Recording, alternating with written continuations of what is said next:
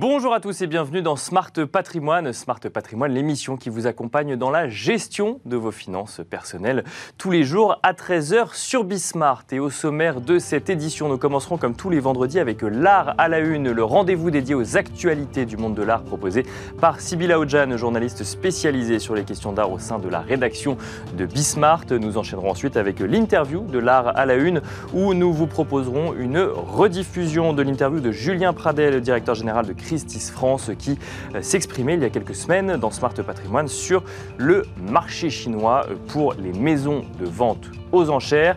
Et enfin, en troisième partie de cette émission, euh, nous reviendrons dans Enjeu patrimoine sur les arnaques financières qui se développe depuis deux ans, depuis euh, le confinement. Et nous euh, profiterons des conseils de Grégoire Vuarlot, directeur du contrôle des pratiques commerciales à la CPR, pour décrypter et essayer d'éviter ces arnaques. Bienvenue à vous tous qui nous rejoignez. Smart Patrimoine, c'est parti.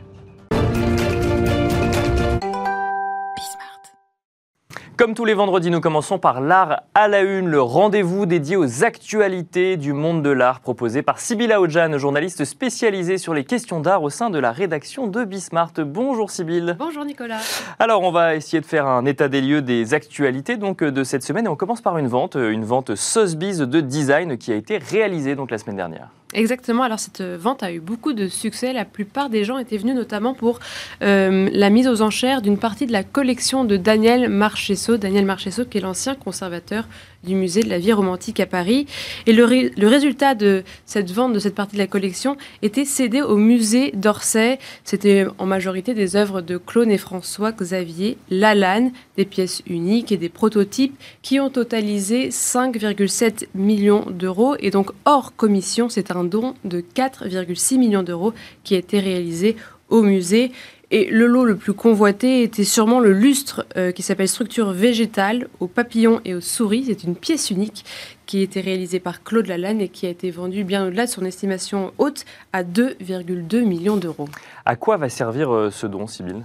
Alors, le don va être euh, servir à rénover le musée, l'hôtel de Maïnel, qui est le futur centre des recherches et d'archives du musée d'Orsay. Il prendra aussi le nom de Daniel Marchesso.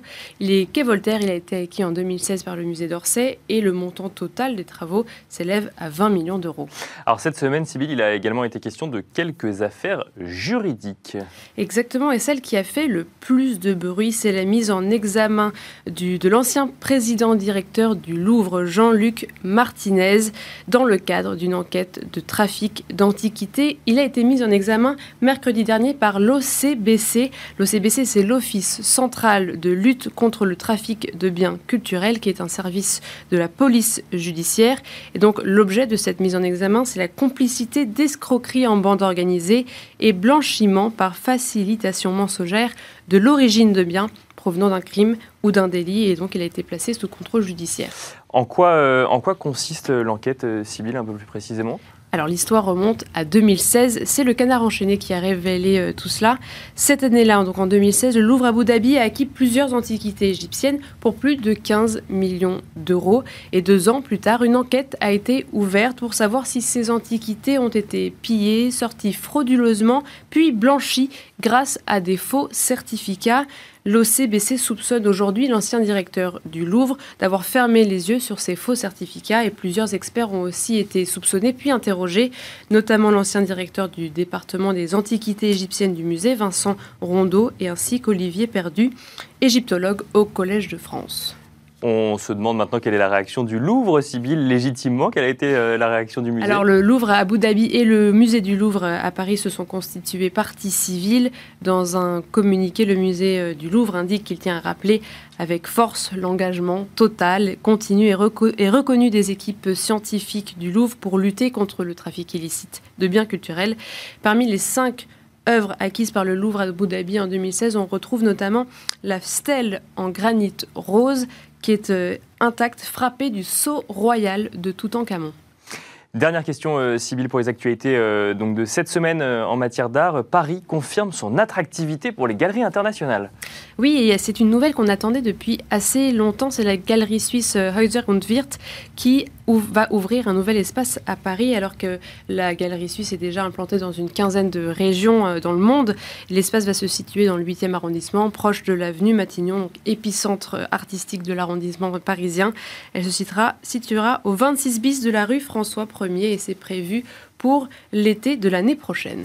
Merci beaucoup euh, Sybille, Sybille Aoudjan, donc, euh, pour euh, ces actualités du monde de l'art. Et Sybille, nous avons le plaisir de présenter pour cette semaine une rediffusion, la rediffusion de l'interview de Julien Pradel, directeur général de Christie's France, qui était sur le plateau de Smart Patrimoine il y a quelques semaines, pour détailler le marché chinois qui s'ouvre, qui était déjà un peu ouvert pour Christie's, mais qui s'ouvre pour les maisons de vente aux enchères. C'est vrai, euh, c'est déjà en cours en fait, et c'est un travail de longue haleine qui a été initié il y a eu plus d'une dizaine d'années, certainement. Euh, euh, depuis notre présence en fait aux maisons occidentales en Asie, on y est. Christie's a commencé à Hong Kong d'abord il y a un peu plus de 30 ans, pour ensuite enchaîner sur Taïwan, à Taipei, Tokyo et Singapour, avant de pouvoir en 2013 commencer les ventes sur, la, sur le territoire de la Chine continentale à Shanghai. Avant, ce n'était pas possible. Et d'ailleurs, Christie's encore aujourd'hui est la seule maison de vente internationale à euh, pouvoir vendre sur le territoire de la Chine. Euh, notre plateforme principale en Asie reste Hong Kong, puisque mhm. c'est vraiment une forme de hub, si vous me permettez l'expression, de, de, carrefour pour toute l'Asie, et où on voit vraiment les collectionneurs de, de, de, toutes de tous les pays d'Asie, mais également du monde, se retrouver lors de nos grandes ventes saisonnière au printemps et à l'automne. Euh, ça, ça, prend la forme en fait de grandes foires où on réunit aussi bien l'art asiatique, les produits de luxe et l'art occidental. Et vous avez raison. Au début, l'art occidental représentait certainement quelques petits pourcents euh, de la quantité d'œuvres d'art qu'on mettait en vente et également en, en somme. On voit aujourd'hui que ça représente presque 30, 40, parfois 50% de nos ventes euh, saisonnières. Euh, c'est-à-dire que donc vous allez faire des ventes sur place et là ça va représenter 30 à 40% C'est ça. Euh, lorsque nous mettons en vente euh, l'art occidental, il y avait une forme de. Lorsque nous le mettions en vente, il y avait une forme d'un petit peu de, de méfiance. Euh, à, votre, à, votre, siège à Hong Kong À votre siège à Hong Kong ou en Chine, à savoir, est-ce que on propose le même prix que ce qui aurait été proposé mm. à New York, à Londres ou à Paris? Il y a une. Le, les Chinois sont de, des businessmen avertis, d'ailleurs hommes et femmes, bien entendu, et, et, et donc donc vraiment euh, font leur euh, due diligence, font leur, euh, leur contrôle pour avant d'investir, leur recherche, s'assurer que nos estimations sont en ligne avec les transactions qui ont pu avoir lieu sur de nouveaux territoires. Et, donc, on fait bien sûr attention à ce que tout ça soit très équitable. Mais en effet, pour revenir à votre question, on voit que là où ils n'étaient pas forcément prêts, parce que simplement ils ne connaissaient pas notre art occidental, Aujourd'hui, ils achètent bien, bien davantage de nos artistes, en fait, contemporains et, euh, on va dire d'art moderne et d'art euh, d'art impressionniste, principalement, mais aussi des, maîtres anciens, avec euh, des manuscrits, avec des dessins anciens, avec des tableaux anciens du 14, 15e, 16e siècle. Mais du coup, vous avez, dû, vous avez dû faire des recherches particulières pour aussi leur présenter tout euh, un panel d'œuvres chinoises qui soient euh, propres à leur patrimoine et faire des œuvres vraiment spécifiques à ce marché-là. Alors en effet, on a essayé de chercher les artistes qui euh, composaient des œuvres se rapprochant le plus de leur aspiration. Il y a des couleurs qu'il faut éviter, il y a des thèmes qu'il faut ah éviter. Ah notamment la mort. Euh, c'est vraiment évidemment euh, une couleur à, éviter. le, donc le, rouge, le noir, le, sombre et, ce qui est difficile d'ailleurs avec les maîtres anciens. On évite, c'est pour ça de remonter trop parce que c'est des thèmes qui pour eux leur parlent pas. la calligraphie chinoise a beau travailler avec le noir, ça reste relativement aérien et, et, on va retrouver ça dans des maîtres d'art contemporain comme tiens Pierre Soulages, mhm. qui va pourtant travailler vraiment le noir, mais il y a un côté très graphique dans son travail qui va plaire vraiment euh, justement euh, à la clientèle chinoise. Euh, sinon, des, des, œuvres comme Chagall, Picasso, Monet. Rothko vont ou récemment Basquiat d'ailleurs lors de notre dernière vente là en mars, mars dernier à Shanghai on avait organisé une vente voilà bah, vous allez nous en parler un peu plus du coup justement pourquoi est-ce que vous avez fait cette vous avez organisé cette série de ventes entre Shanghai et Londres? Écoutez, ça nous paraissait en fait, après cette pandémie quand même difficile pour le monde entier, un, une passerelle justement intéressante, euh, relier euh, finalement euh, la Chine où on a investi maintenant depuis 2000, enfin depuis 30 ans, mais réellement depuis 2013 où on a eu la, première licence internationale pour aller vendre là-bas. Oui, c'est-à-dire que, alors effectivement, Hong Kong, c'est un sujet géopolitique qu'on ne traitera pas aujourd'hui, mais c'est-à-dire que vous étiez autour et là, c'est la première vente que vous pouviez faire sur le sol chinois réellement. Alors, cette année, c'était la première depuis la pandémie. Néanmoins, on a commencé en 2013. D'accord. C'est-à-dire l'année où moi je suis arrivé en en, Asie. J'y étais notamment allé pour développer l'empreinte de la maison sur la Chine continentale. On a ouvert, on avait déjà un petit bureau de représentation et on a ouvert des espaces de galerie et de vente qui nous ont permis vraiment de, de s'étendre et de marquer notre présence pour pouvoir mieux accueillir, servir et conseiller nos clients chinois et un peu réduire cette crainte qu'il pouvait y avoir envers les, occidentaux, euh, leur montrer en fait l'art occidental euh, bah, pour simplement que les, encore une fois les éduquer et ouvrir hein, finalement leur, l'appréciation, leur expliquer aussi comment ça pouvait se marier avec leur intérieur. Et pour revenir à votre question, si vous me permettez, clairement l'idée elle était vraiment de euh, justement reprendre en reliant Shanghai à Londres pour vraiment créer ces ponts en fait euh, dans le monde qui, euh, qui font que le monde de l'art est finalement euh, aussi bien à Shanghai, à Londres. On a notre série à Paris, London to Paris. Il y a New York to London, où en fait on essaye vraiment de, de rapprocher euh, les acheteurs et les vendeurs finalement d'œuvres d'art qui pouvaient pas voyager pendant ces, périodes-là. Et donc de faire ces ponts-là, c'était un petit peu l'idée. Ça a également été la première fois qu'on vendait une œuvre d'art à ce niveau-là, puisque euh, je crois que le record était tenu par un Picasso euh, il y a maintenant 4-5 ans, vendu à Shanghai, j'entends. Oui, mais là, c'est un, une toile de Jean-Michel Basquiat qui a remporté le, le, prix record de 9 millions d'euros, 9 millions de dollars US, euh, ce qui est assez, euh, ce qui est assez remarquable. Et, euh, et, bon, et d'autres d'autres artistes plus contemporains à des valeurs un peu plus raisonnables ont également trouvé preneur. On a vendu plus de 95% de la vente, ce qui est vraiment significatif dans un marché qui est quand même encore euh, difficile parce que nous on voit bien qu'en Occident le, la vie a complètement repris euh, depuis euh, après la, pandémie. En Chine ils sont encore complètement dedans. Bah, Alors, notamment à Shanghai en plus pour le coup. Particulièrement.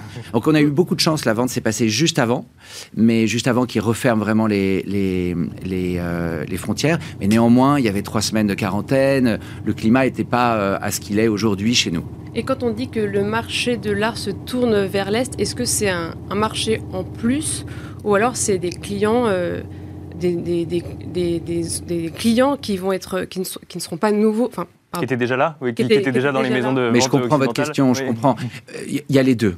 Il y a réellement les clients qui achetaient, on va dire, que de l'art asiatique et souvent des produits de luxe, qui investissaient réellement dans la joaillerie, dans l'horlogerie, dans les grands vins et récemment dans les sacs à main.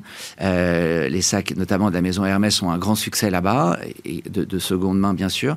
Euh, donc certains se sont intéressés, grâce à l'investissement qu'on y mettait dans les tables rondes, dans les conférences, et dans notamment les réseaux euh, sociaux, euh, à travers beaucoup de communication qui permettaient, qui permettaient pardon, de démocratiser l'accès à l'art occidental.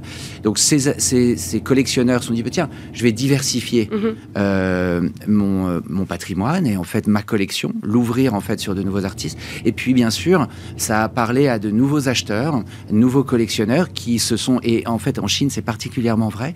Euh, il y a déjà plus de millionnaires que nulle part ailleurs, mais il y a aussi beaucoup de jeunes qui s'intéressent à l'art. Et, euh, et, donc d'aller chercher chez les moins de 30 ans euh, un intérêt vers ben, parfois des lithographies, mais aussi bien des œuvres d'art contemporaines qui sont parfois à des prix plus accessible en dessous de 10 000 euros, euh, mais aussi euh, entre 100 000 et, 1 million. Euh, et, réellement, on se rend compte que on le voit dans le monde entier, mais c'est très vrai en, en Chine continentale et en Asie en général. Voilà, c'était donc l'interview de Julien Pradel qui était sur le plateau de Smart Patrimoine il y a quelques semaines, directeur général de Christis France. On se retrouve maintenant dans Enjeu Patrimoine. Et nous enchaînons à présent avec Enjeu patrimoine, un enjeu patrimoine consacré à un sujet euh, sur lequel nous considérons euh, au sein euh, de Smart Patrimoine qu'il faut faire toujours plus de pédagogie, ce sujet des arnaques financières. Comment décrypter une arnaque financière? Nous avons invité pour en parler et pour nous expliquer comment comprendre et décrypter une arnaque financière sur le plateau de Smart Patrimoine, Grégoire Vuarlot, le directeur du contrôle des pratiques commerciales à l'ACPR. Bonjour Grégoire Vuarlot. Bonjour. Bienvenue sur le plateau de Smart euh, Patrimoine. On va peut-être commencer par définir un petit peu euh, ce que c'est que, que l'ACPR avant d'expliquer pourquoi vous avez cette légitimité à nous expliquer comment comprendre les euh, arnaques financières et surtout comment essayer bah, de, de, les comprendre suffisamment pour les éviter parce que c'est quand même le but pour un certain nombre d'épargnants aujourd'hui en recherche potentiellement de solutions de placement ou d'investissement qui peuvent se faire avoir alors massivement en ligne, on va le voir dans un instant. Juste avant l'ACPR, l'autorité de contrôle prudentiel et de résolution. Quel est son rôle, euh, déjà de manière générale, et euh, pour faire comprendre à l'épargnant euh, bah, pourquoi on prend la parole ensemble aujourd'hui sur ce sujet Alors, l'autorité de contrôle prudentiel et de résolution, c'est le gendarme des banques et des assurances, et donc il a une légitimité à s'intéresser aux, aux, arnaques financières. Bien sûr. D'abord de par la loi, puisque c'est une mission qui lui a été confiée après la crise de 2008 en commun avec l'autorité des marchés financiers, l'AMF, et donc l'ACPR et l'AMF travaillent de concert pour euh, euh, conduire toute euh, action de prévention et de sensibilisation aux arnaques financières. Et puis, nous recensons également les arnaques qui nous sont signalées sur Internet, donc Bien sûr, les listes noires des faux sites euh, qui propose des produits financiers frauduleux à la vente aux particuliers. Donc, euh, en fait, finalement, vous êtes un petit peu le, pendant de l'AMF, qui est l'AMF sur les marchés financiers, mais euh, sur tout ce qui va concerner donc banque et assurance. Donc, tout ce qui va concerner arnaque ou litige hors marché financier, ça va relever du rôle de la CPR. C'est ça, c'est exactement ça. Il faut savoir que dans les arnaques financières que nous recensons, 90% concernent des produits bancaires, euh, soit des livrets d'épargne, mhm. soit des crédits. Et donc, c'est l'essentiel et c'est massif puisque depuis le confinement, nous avons vu euh, fleurir les, arnaques euh, et les sites frauduleux. pour vous donner une idée, nous recensions à peu près 300, 300 faux sites en 2019 et nous en avons recensé 1300 en, 2021. Ah oui, c'est exponentiel, effectivement. C'est exponentiel, donc 90% proposent soit de faux livrets d'épargne, soit de faux crédits. Oui, parce que quand vous dites que effectivement les, les, arnaques concernent donc des produits bancaires, c'est bien des faux produits bancaires. C'est pas des produits proposés par des banques. C'est euh, on usurpe finalement l'identité d'une banque en faisant croire qu'on va proposer un produit tout à fait légal, alors que pas du tout. Il y a absolument rien derrière. Voilà. Donc vous avez deux types d'arnaques, soit des sites qui, euh, qui euh, donc sont des sites euh, sui generis construits euh, par, par des escrocs et qui vous proposer des, des, produits qui n'existent pas, soit des sites qui, usurpent d'autres d'autres sites existants, hein, des, des, sites d'acteurs financiers légitimes, des banques, des, des courtiers, des intermédiaires financiers et qui vont euh, se cacher derrière leur, euh, cette, légitimité finalement. Bien sûr, cette fausse légitimité, ou en tout cas cette légitimité volée euh, pour, proposer, pour proposer des produits. Alors on va rentrer effectivement dans le détail parce que je pense que c'est le meilleur moyen de comprendre une arnaque financière, c'est de comprendre comment ça fonctionne quand les, les, bah, finalement les, les, arnaqueurs construisent même l'arnaque en question. Vous nous avez dit juste avant donc, que ça a explosé depuis deux ans, depuis le confinement, en lien quoi? En lien avec des recherche euh, numérique plutôt de, solutions d'investissement? Oui, vraisemblablement. D'abord parce que tout le monde était chez soi et donc passait davantage de temps sur les écrans. Ensuite parce que euh, eh bien, le confinement a fait que euh, l'épargne s'est un petit peu accumulée, n'a pas, n'a pas trouvé à se placer dans des, dans des investissements réels. Donc on cherchait à la placer et donc mécaniquement il y avait de l'offre et de la demande qui, qui évoluaient. On, on, cherchait à en tirer parti et donc on estime, le parquet de Paris indique entre la fraude représente entre 500 et 700 millions d'euros par an. D'accord. Euh, et il faut savoir que sur les produits donc, qui sont euh, le, livret et le crédit, les, arnaques peuvent aller très très loin, puisque on dit qu'en moyenne, l'escroquerie sur livret, c'est 72 000 euros, mais on a vu des cas à plus de 600 000 euros. Déjà 72 000 euros pour une personne, ça fait beaucoup perdu, parce que j'imagine qu'on les économies toute une vie. Hein, donc euh, il faut bien avoir ça en tête. Et puis c'est tout le monde qui est concerné. Il n'y a pas vraiment de métier ou de classe sociale qui, qui soit plus particulièrement visée. Peut-être les gens plus seuls ou plus près de leur téléphone dans la journée, mais ça, touche tout le monde, ça, ça, touche votre entourage, ça vous touche vous, ça peut me toucher moi. Les, les, arnaques sont très bien faites. Alors, on va essayer de comprendre un petit peu comment elles fonctionnent. Donc déjà, vous nous parliez de cette arnaque sur livret. Donc là, moi, quand vous me parlez livret, j'entends produit bancaire, j'entends produit bancaire peu rémunéré, peu rémunéré. D'ailleurs, dans la période euh, actuelle, comment ça fonctionne aujourd'hui, euh, bah, ces faux livrets que vous voyez fleurir sur Internet? Alors justement, les escrocs vont utiliser euh, cette connaissance que vous avez du livret, un produit sûr que tout le monde connaît, tout le monde en a autour de vous, et euh, en même temps une recherche d'un rendement un petit peu plus euh, important, Bien une combinaison d'un placement sûr et d'un rendement plus élevé, et vont euh, vous proposer des, des, produits qui ne sont pas invraisemblables, même si ils, n'existent pas en fait, ne sont pas proposés par les acteurs traditionnels, donc des, des, des livrets d'épargne à 3-4%. Et donc, vous êtes mis en confiance par, euh, par cette connaissance du produit que vous avez, et puis par des techniques manipulatoires euh, bien rodées de la part des, des, fraudeurs. C'est-à-dire qu'ils vont d'abord attirer votre attention sur Internet, sur les réseaux sociaux, avec euh, des bannières, de belles couleurs, des publicités un beau classiques. très, très classique. D'accord. Tout à fait Au même endroit qu'on aurait vu des vraies publicités. Exactement. D'accord. Tout à fait semblable aux, publicités normales, légitimes. Et puis, ils vont vous attirer, donc, soit par par des messages, soit en rentrant en contact avec vous par téléphone, euh, par des messageries sur les réseaux sociaux, et euh, ils vont commencer à instaurer un dialogue avec vous. D'accord, donc il y a une personne au bout du fil qui, qui échange avec nous comme si on avait un, notre conseiller bancaire au bout du fil. C'est exactement ça, c'est votre conseiller bancaire putatif. Alors c'est parfois deux personnes pour accroître encore la légitimité, c'est-à-dire que vous pourrez appeler une deuxième personne et vous aurez l'impression de vérifier l'information et donc vous serez mis en confiance. Et ils vont donc vous soutirer vos informations informations euh, euh, bancaires, ils vont vous inciter à placer votre argent sur, euh, sur un, compte qui sera en fait un faux compte. D'accord. Enfin, un vrai compte, mais en tout cas d'une fausse banque. Cet en tout cas, leur compte à eux, voilà, pas, le, pas le, vôtre. Oui. Cet argent va très vite disparaître pour aller sur un autre compte, qui ira encore sur un autre compte, qui partira de France et vous ne reverrez plus votre argent. D'accord. À ce moment-là, c'est extrêmement ennuyeux puisque l'argent en partie ne revient pas. Hein. Il faut aller déposer plainte auprès de la police, engager des poursuites. Euh, mais euh, c'est trop tard. D'accord. D'où l'importance de la prévention. Et, donc là, en fait, on est. Alors, effectivement, il y, a, le marketing, on parle de livret ou, ou autre. Ou, donc là, ce que vous nous disiez, c'est que parfois, on va inventer une banque où on va simplement usurper l'identité d'une banque pour euh, proposer ce, ce mécanisme-là. C'est ça. Euh, c'est ça. Donc en fait, on va. Ça, les, usurpations ont vraiment euh, explosé pendant le confinement, hein, vraisemblablement parce que les escrocs avaient, avaient, plus de temps pour peaufiner leur, leur, site internet. Et donc on a des sites internet très ressemblants avec une adresse mail, enfin une adresse URL qui, qui change très très peu d'une ou deux lettres. D'accord. Et donc vous êtes parfaitement euh, euh, trompé par, euh, par, par, ces usurpations qui représentent maintenant 60% des sites frauduleux que nous, recensons.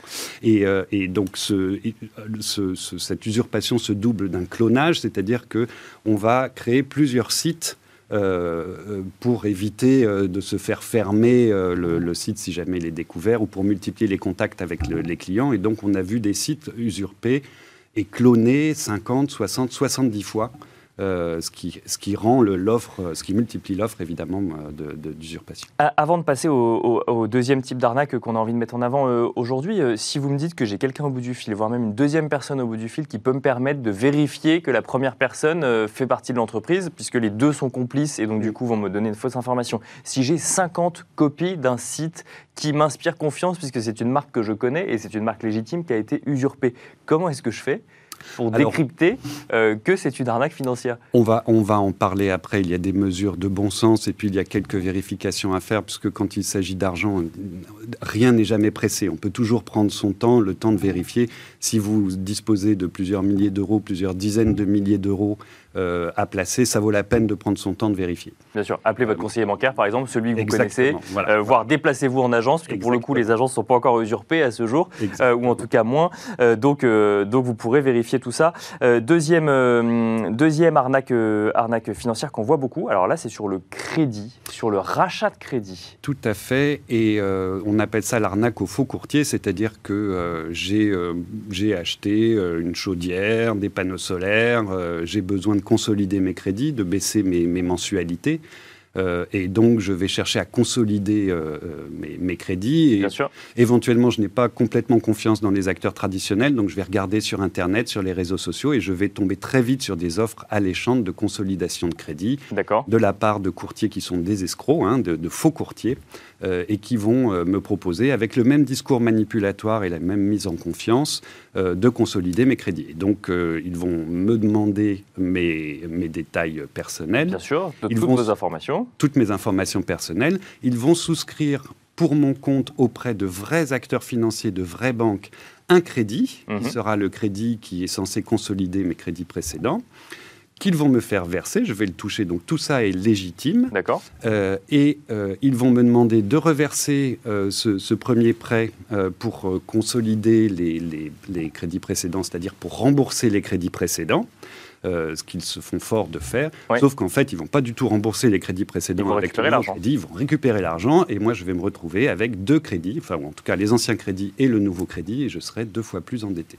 Parce que j'aurais souscrit le nouveau crédit auprès d'un organisme traditionnel vérifié. Voilà, D'accord. Ils m'auront fait, en fait, ils m'auront volé l'argent qu'ils m'auront fait emprunter. Exactement. C'est un courtier, un intermédiaire. hein, ce n'est pas la banque, c'est celui qui vous monte le dossier, qui récupère l'argent, et vous allez lui donner de votre volonté propre euh, L'intégralité de l'argent qui vous aura voilà, permis d'emprunter. qui vous aura fait emprunter. Et Alors- donc, il part avec l'argent, pareil, et l'argent, vous ne le revoyez plus. Et l'argent, vous ne le revoyez plus. Alors, euh, on- il nous reste euh, peu de temps pour, pour conclure. On aurait envie de comprendre en détail comment, comment ça fonctionne. Mais alors, ça a l'air tellement complexe, en fait, l'ingénierie de ces arnaques. Comment est-ce qu'on fait pour les éviter? Comment est-ce qu'on fait pour s'assurer euh, que l'on n'est pas en train de se faire arnaquer? Moi, j'avais un premier réflexe, mais qui ne fonctionne pas dans ce que vous, vous nous dites. C'est que j'aurais tendance à considérer qu'à partir du moment où on m'appelle, où il y a une démarche proactive de la personne qui me propose un investissement, il faut surtout pas y aller. Mais là, en fait, ce que vous nous dites, c'est que parfois, on peut soi-même cliquer sur une bannière de son propre chef et se faire arnaquer derrière. Oui, alors euh, en fait, vous avez donné les principales euh, solutions. hein. C'est-à-dire qu'il faut d'abord prendre son temps et considérer avec précaution les offres qui vous paraissent mirobolantes. Il n'y a pas d'offre magique hein, euh, Bien dans, sûr, la, ouais. dans la finance, ça n'existe pas. Il faut ensuite euh, vérifier les informations par vous-même. C'est-à-dire que plutôt que de vous faire rappeler, il faut vous rappeler. Euh, les gens que, euh, Que vous connaissez. que vous connaissez, que vous trouvez sur, les, sur Internet, mais aussi ailleurs. Euh, vous pouvez en parler avec votre conseiller financier à vous, qui existe, que vous connaissez, et qui n'est pas un escroc. Voilà. Ensuite, il faut vérifier l'existence de ces acteurs, c'est-à-dire qu'il y a des registres publics, hein, l'ORIAS pour euh, le- les intermédiaires financiers pour les courtiers, euh, Regafi pour, pour les banques et les assurances, euh. Donc, euh, vous, vous devez prendre le temps de vérifier l'existence de ces, euh, de, ces acteurs, euh, de vérifier le- le- leur existence légale. Et puis, il faut toujours réfléchir, c'est-à-dire vous dire est-ce que c'est vraisemblable, est-ce que c'est crédible l'offre que l'on me fait, est-ce que c'est, on me presse pas trop finalement, euh, puisque sûr, euh, oui. j'ai le temps, euh, le- les, les placements miracles peuvent attendre 2, 3, 4 jours, plusieurs jours, voire plusieurs semaines. Oui, vous nous avez dit qu'on pouvait perdre jusqu'à 72 000 euros, voire jusqu'à 600 000 euros. On n'est pas à une semaine près pour perdre l'intégralité de ces économies. Merci beaucoup, Grégoire Vuarlot. On l'a pas mentionné, mais j'imagine qu'il y a une liste noire de la CPR d'un Oui. certain nombre d'arnaques et de Oui. sites internet. C'est ça, vous trouverez ça sur le site Assurance Banque Épargne Info Service, ABEIS, qui est maintenu par la Banque de France, la CPR et l'AMF. Merci Grégoire Vuarlot. Je rappelle que vous êtes directeur du contrôle des pratiques commerciales à la CPR. Et merci à vous de nous avoir suivis dans Smart Patrimoine. Et je vous donne rendez-vous mardi prochain pour un nouveau numéro de Smart Patrimoine à 13h sur Bismart.